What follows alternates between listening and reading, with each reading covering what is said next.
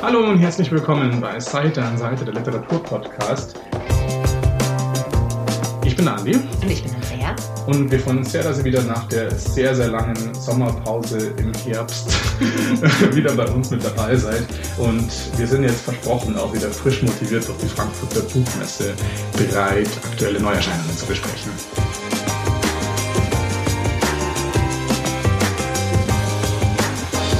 Ja, wir haben dieses Mal auch wieder ein Buch zusammengelesen und noch ein paar ähm, neue Bücher, die wir euch dann ähm, individuell vorstellen wollen. Und das Buch, das wir zusammengelesen haben, ist diesen Monat Der Sprung von Simone Lappert. Es geht um eine junge Frau. Sie steht auf einem Dach am Anfang der Geschichte. Man weiß nicht genau, was sie da macht. Sie ist ziemlich wütend. Sie wirft Dachsiegel nach unten. Die Polizei kommt an. Es werden Sprungkisten ausgepackt und die Leute strömen zusammen und, und schauen sich dieses Spektakel an. Ähm, das Interessante an dem Buch ist, dass es nicht ähm, aus der Sicht der Frau erzählt wird, sondern dass man eigentlich die Geschichten der ganzen Leute um sie herum erfährt sind Leute, die eigentlich einen ganz normalen Tag geplant hatten, der dann aber durch diesen Vorfall gestört wird und die dann plötzlich in ganz seltsame Situationen kommen oder wo dann auch das Leben plötzlich eine ganz neue Wendung nimmt.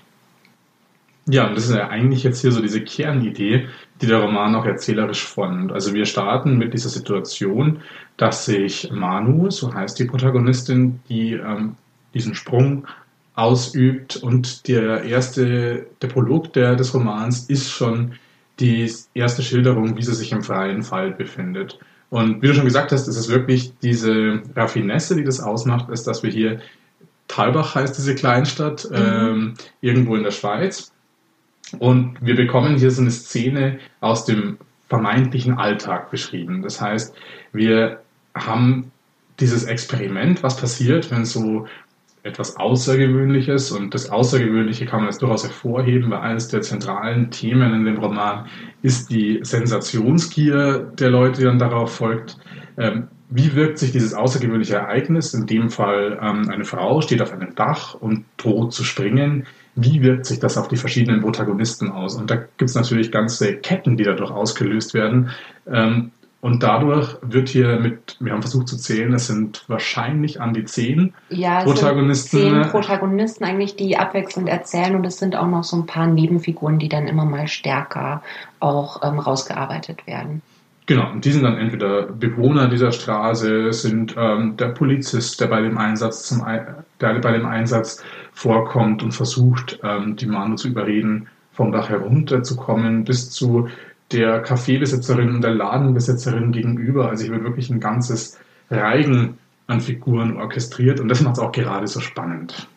Und ähm, wir haben ja Simone Lappert auf der Buchmesse auch äh, bei Diogenes getroffen und sie hat erzählt, dass die Idee zu dem Buch ja auf einer wahren Begebenheit beruht.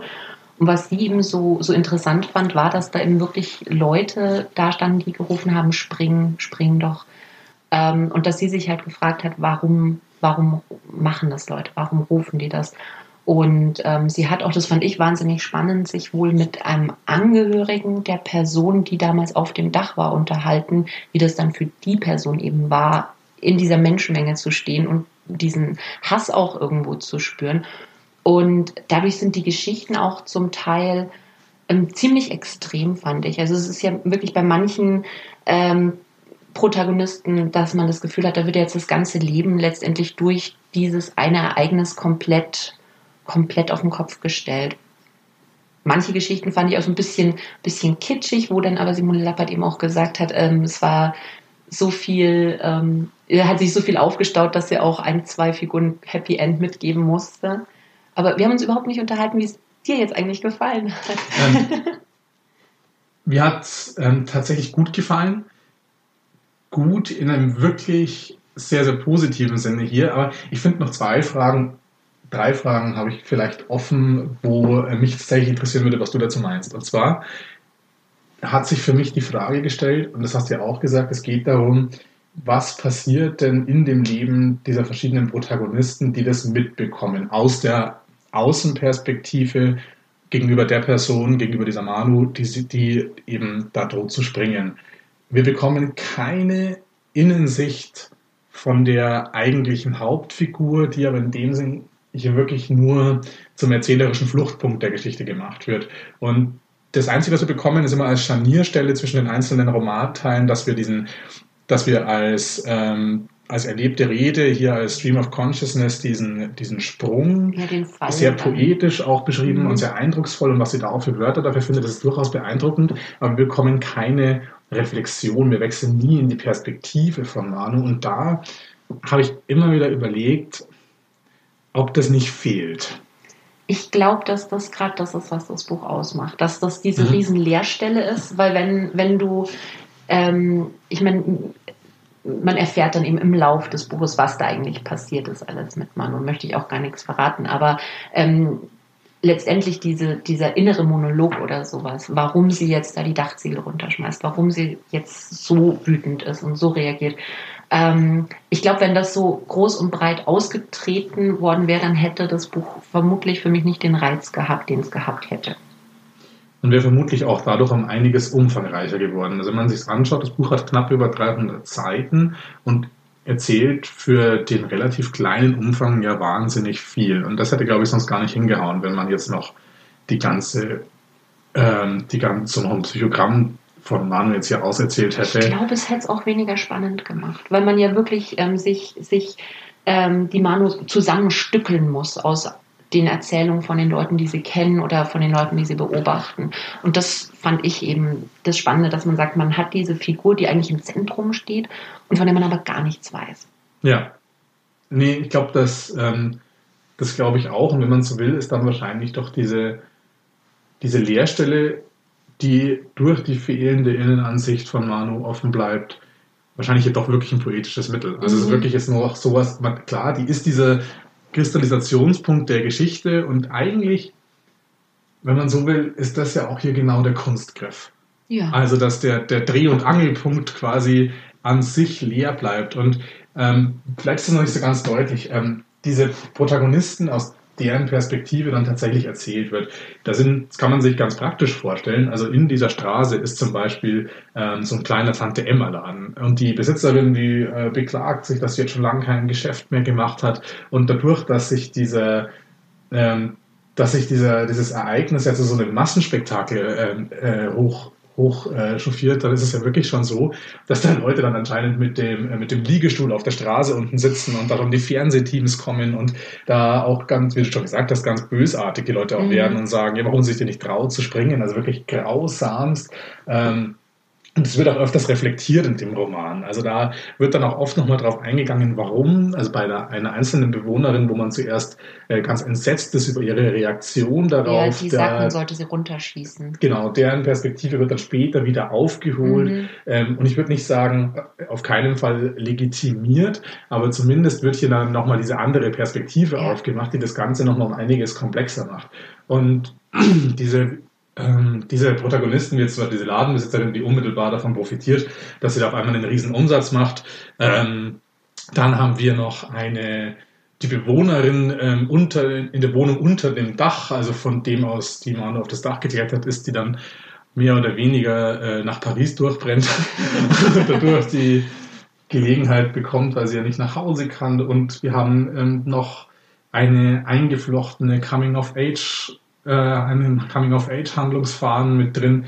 Ähm, wir haben noch einen, einen Protagonisten, den Polizisten, der traumatisiert ist. Und dann ist vielleicht auch so eine Figur, die so ein bisschen an skandinavische Krimis erinnert, aber ist durchaus interessant gearbeitet. Also hier ist wirklich, hier wird wahnsinnig viel gemacht und da ist dann die, die zweite Frage, die ich dann doch habe, ob es zu viel ist.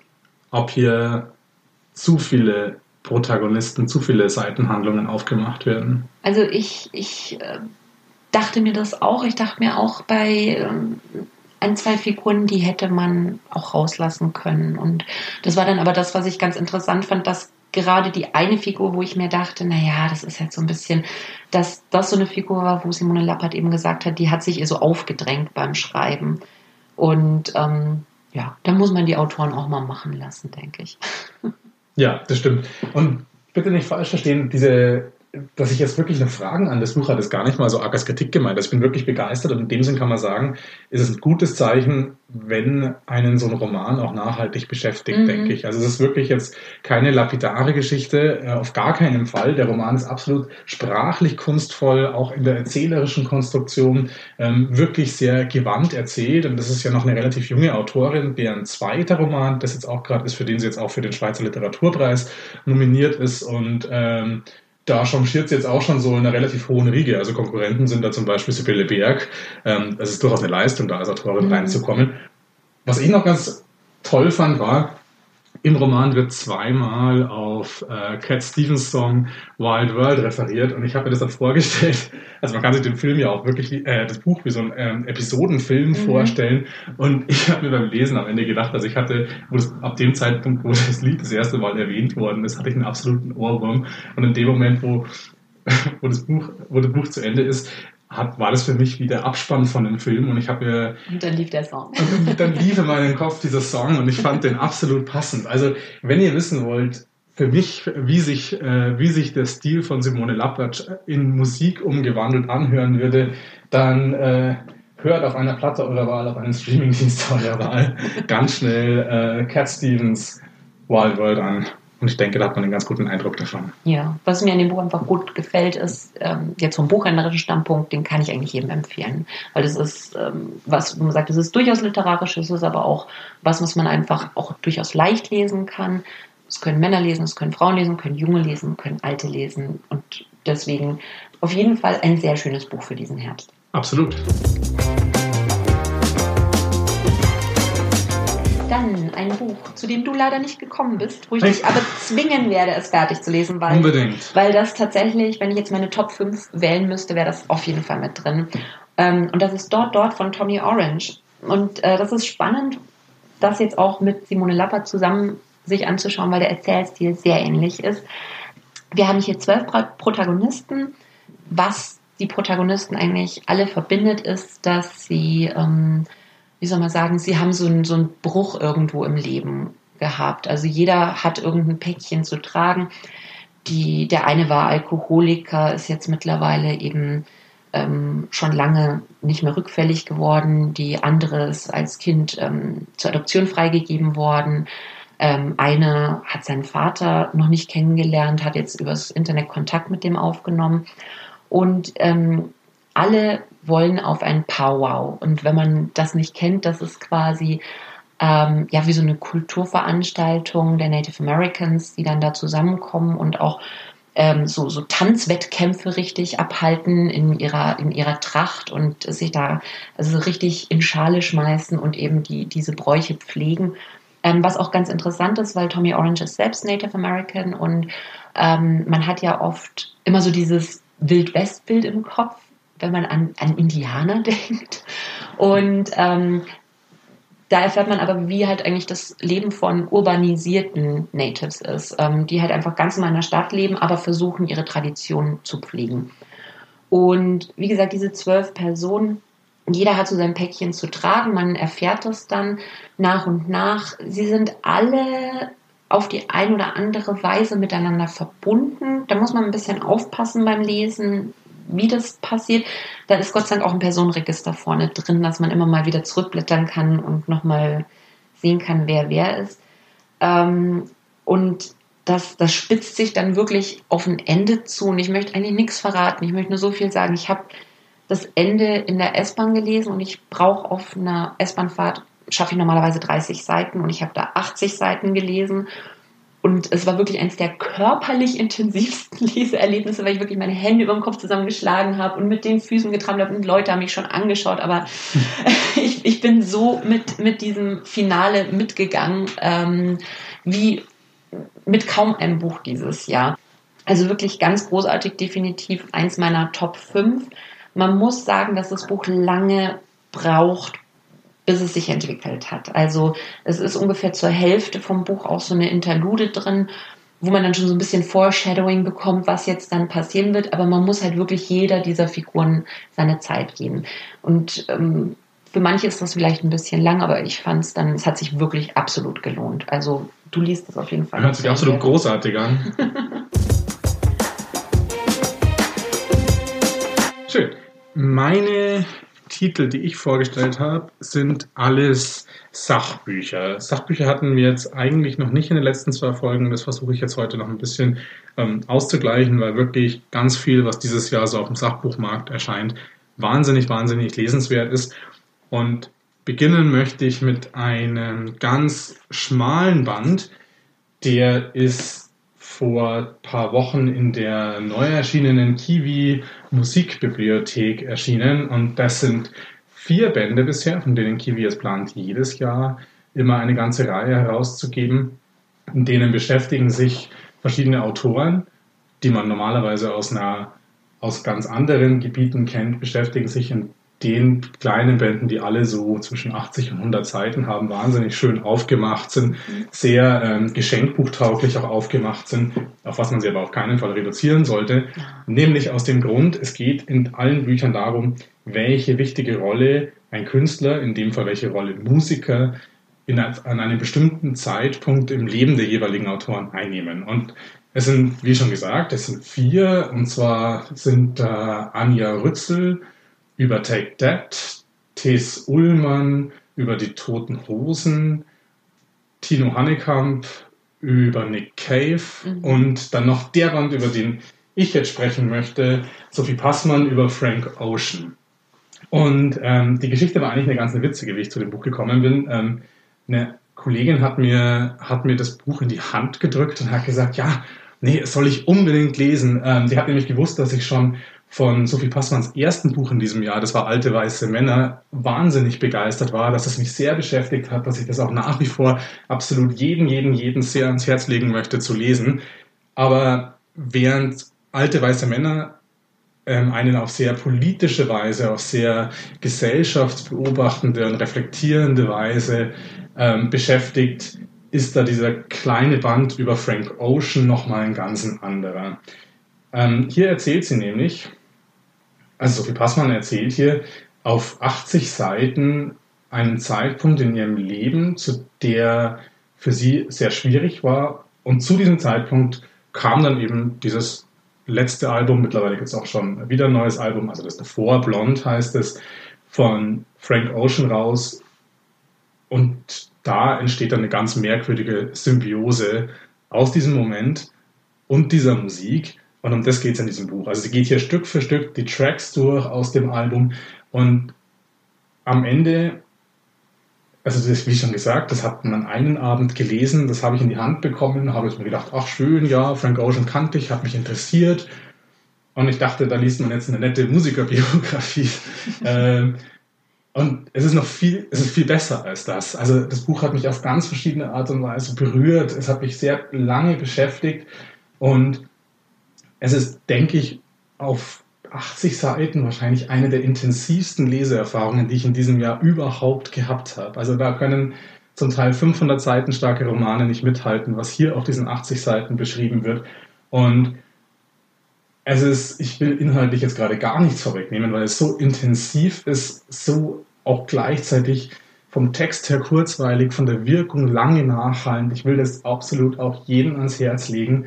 Und die Reaktion, die auf jeden Fall gegeben ist, ist, dass man danach erstmal den ganzen Abend oder den ganzen Tag nur noch Frank Ocean hören wird.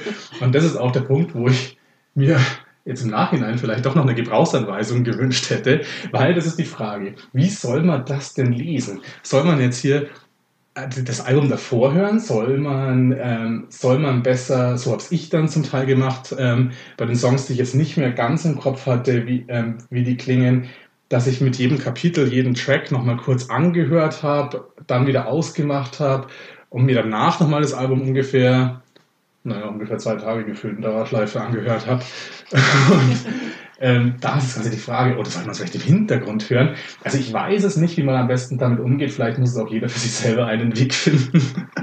Aber ich hätte da wahrscheinlich noch eine Gebrauchsweise brauchen können, auch wenn ich glaube, dass ich es wahrscheinlich definitiv nicht falsch gemacht habe. Wäre auch ein toller ähm, so Geschenketipp dann, denke ich, für Weihnachten, für Leute, die vielleicht sonst eher wenig Bücher lesen, aber eher Musik mögen, dass man sagt, man gibt denen dann noch diese Musikbibliothek in die Hand, die auch wirklich, wirklich schön aufgemacht ist. Ja, absolut. Und es ist auch leider auch erst der einzige Teil, den ich aus der Musikbibliothek äh, bis jetzt lesen konnte. Ich glaube, die anderen muss ich mir selber auch noch zu Weihnachten wünschen. So soll ich dir meine mal leihen. Soll ich gleich mal reingrätschen, jetzt wo wir bei den alten weißen Männern waren, mit meinem nächsten Titel? Unbedingt. Das passt so gut. Und zwar ein Buch, was ich finde, was äh, absolut unterschätzt worden ist dieses Jahr oder, oder einfach viel zu wenig Aufmerksamkeit bekommen hat. Weil hast du irgendwie in den Feuilletons groß was davon gelesen? Ähm, nicht, dass ich wüsste. Nee, hat keiner.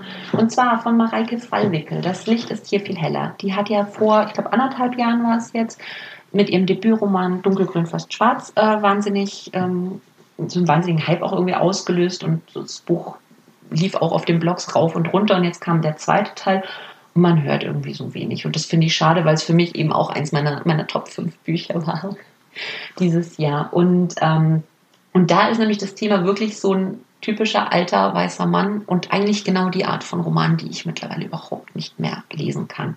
Diese, mhm. Ich sage mal Herrenromane. Also wir haben den Maximilian Wenger, das ist ein Schriftsteller, der ist nicht mehr besonders erfolgreich, ist mittlerweile bei der Kritik und auch bei den Lesern durchgefallen, ähm, hatte viele Affären, jetzt hat ihn seine, seine wahnsinnig junge, hübsche Frau für einen noch jüngeren Typen verlassen und jetzt sitzt er so in seiner Junggesellenbude und, und tut sich wahnsinnig leid, weil die Frau hat das Ferienhaus am Wolfgangsee und hat die große Designerwohnung und alles und er sitzt nur zwischen den Umzugskartons und, und verwahrlost, dass sie ihn wieder zurücknimmt. Und das tut sie nicht. Und das einzig Interessante, was anfangs in seinem Leben passiert ist, dass er sich wirklich so zurückgezogen hat, dass er nicht mal ein Klingelschild angebracht hat, ein neues. Und er bekommt dann Briefe für den Vormieter.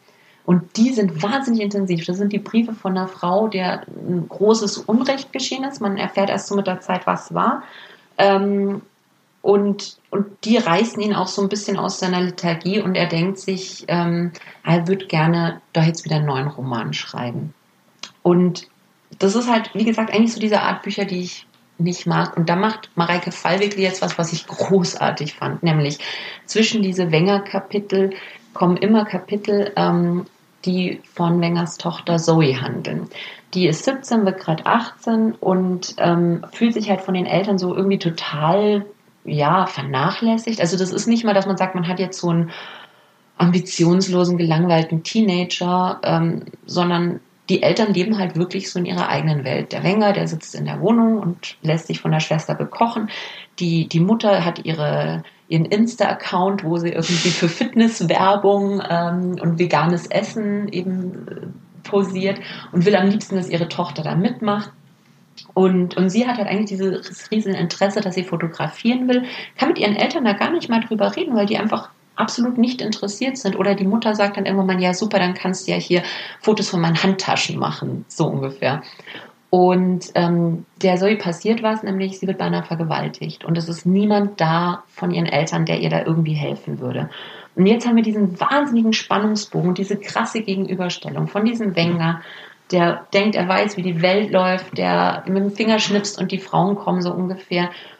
Und die Zoe, die halt gerade sehr schmerzhaft erfahren muss, wie die Welt läuft. Und diese Spannung und, und dieses ähm, äh, Spiel zwischen diesen verschiedenen Figuren, das hat mich wahnsinnig beeindruckt. Und deswegen ist für mich das auch ein, ein wirklich großartiges Buch, was einfach nicht die Aufmerksamkeit bekommen hat, die es verdient hätte. Und deswegen bitte, bitte schaut euch das nächste Mal in der Buchhandlung nochmal Das Licht ist hier viel heller an. Wir machen heute lauter Shoutouts, was, was man nach dieser Folge alles lesen müsste. Ähm, mein letzter Tipp für heute, wieder wie schon gesagt, ein Sachbuch. Ähm, Jonathan Safran Foer, Wir sind das Klima. Und dieses Buch ist ein Essay, in dem sich Foer mit der Frage ähm, auseinandersetzt, warum, warum sind wir nicht so alarmiert Warum sind wir nicht so voller Tatendrang, um den Klimawandel zu verhindern, wie wir es sein sollten? Und er ringt so richtig mit dieser Frage. Ich habe das Gefühl gehabt bei vielen Kritiken, die zu dem Buch geschrieben worden sind, dass hier irgendwie der Anspruch erhoben wurde, das Buch soll jetzt den Klimawandel erklären oder soll jetzt irgendeine erschöpfende Analyse sein. Darum geht es jetzt eben nicht. Es geht hier wirklich um das ganz persönliche, ganz subjektive Ringen eines Schriftstellers mit der Frage, warum hat er denn eigentlich keine Panik? Also warum verfällt er jetzt nicht wirklich in diese absolute Panik, wie man eigentlich meinen könnte, was Zahlen, was Statistiken, was die Wissenschaft sagt, was man tun müsste? Warum ist das eben nicht so? Mit dieser Frage setzt er sich hier auseinander und bedient sich eben der Mittel, an denen man sich als literarischer Schriftsteller nun mal bedient, nämlich allen Bildern, allen Analogien, die ihn da irgendwie aus der Geschichte und aus der Literaturgeschichte zur Verfügung stehen. Und er versucht hier immer wieder Vergleiche aufzubauen zu irgendwelchen historischen Problemen, zu Fällen aus der Kulturgeschichte. Wo war das denn schon mal so? Ähm, er versucht auch in seiner eigenen Biografie Hinweise zu suchen. Ähm, warum verhält er sich, wie er sich verhält? Und das macht er stilistisch auf ganz hohem Niveau. Er vermittelt eine Dringlichkeit, ohne dabei selber nicht mehr authentisch zu sein. Also er sagt ja selber von sich, er tut auch nicht alles, was er, was er als per Einzelperson tun könnte und tun sollte, hat deswegen auch ein schlechtes Gewissen und das ist jetzt nicht unauthentisch, es ist auch eben genau das Gegenteil von heuchlerisch, sondern er bildet so eine Problematik ab, die eigentlich jeden beschäftigen kann, aber fasst halt hier die wirklich mit allen Werkzeugen, die einem als literarischen Schriftsteller zur Verfügung stehen, fasst einfach dieses Problem in Worte. Und das ist die große Leistung von diesem Buch. Also das Ringen eines Autors mit der Herausforderung, die der Klimawandel an einen stellt. Und vielleicht müsste man jetzt nochmal, wenn man, wenn man sich wissenschaftliche Antworten auf das Thema sucht, da kann man eine Fülle an anderen Büchern lesen, die dieses Jahr erschienen sind. Aber das geht nochmal auf diese ganz persönliche, auf diese ganz subjektiv zentrierte Art und Weise auf das Problem ein und bietet da komplementär zu anderen Texten, zu anderen Büchern eine ganz wertvolle Perspektive, wie ich finde. Und würdest du das jetzt eher für Leute empfehlen, die sagen, sie sind, ähm, sie interessieren sich selber für das Thema oder Leute, die vielleicht Angehörige irgendwie darauf aufmerksam machen wollen? Ich würde es tendenziell wahrscheinlich gar nicht mal einschränken. Also mhm. vielleicht ähm, hm, man liest vermutlich anders, wenn man sich schon vorher dafür interessiert hat. Ähm, ich kann jetzt nicht beurteilen, wie man es liest, wenn man selber sich jetzt noch nicht viel mit dem Klimawandel beschäftigt, ob es da, das würde ich jetzt gar nicht mal so stark beurteilen, ist natürlich auch ein bisschen die Frage, wie stark man auf dieses Metaphernspiel und auf diese ganzen Analogien, die da aufgebaut werden, wie stark man auf die reagiert. Also ich würde mhm. sagen, als jemand, der viel liest, findet man die ganzen Beispiele, die der bringt, schon großartig. Also da geht man schon drauf ein und denkt sich, ah krass, da wäre ich jetzt nicht drauf gekommen. Oder man erhält nochmal durch das eine oder andere Bild oder Symbol nochmal eine ganz andere Warte, die man einnehmen kann. Mm. Es ist natürlich ein Handlungsappell, aber eben einer, der sich mit, mit sich selbst, also mit der Person des Autors beschäftigt und da dementsprechend subtil wirkt. Also die Frage, ob man, also man sollte es auf keinen Fall lesen, wenn man sich vielleicht noch gar nicht mit dem, also ich müsste, ich müsste da jetzt wirklich überlegen, glaube ich, um die Frage wirklich erschöpfend beantworten zu können. Also ich würde es spontan natürlich auch jedem empfehlen, ähm, oder ohne eine Einschränkung zu machen, aber wie die Wirkung ausfällt, kann ich jetzt, glaube ich, nicht allgemeingültig beantworten. Ja, aber auf jeden Fall ein spannendes Definitiv. So, dann haben wir hier einen Haufen Bücher, die, wir, die uns wirklich sehr äh, begeistert haben. Und dann werden wir jetzt in Zukunft auch wieder regelmäßiger podcasten. Ja, hoffentlich. Wir würden uns freuen, wenn uns Feedback zur Folge da lässt. Und selbstverständlich freuen wir uns auch sehr, wenn ihr wieder beim nächsten Mal mit dabei seid.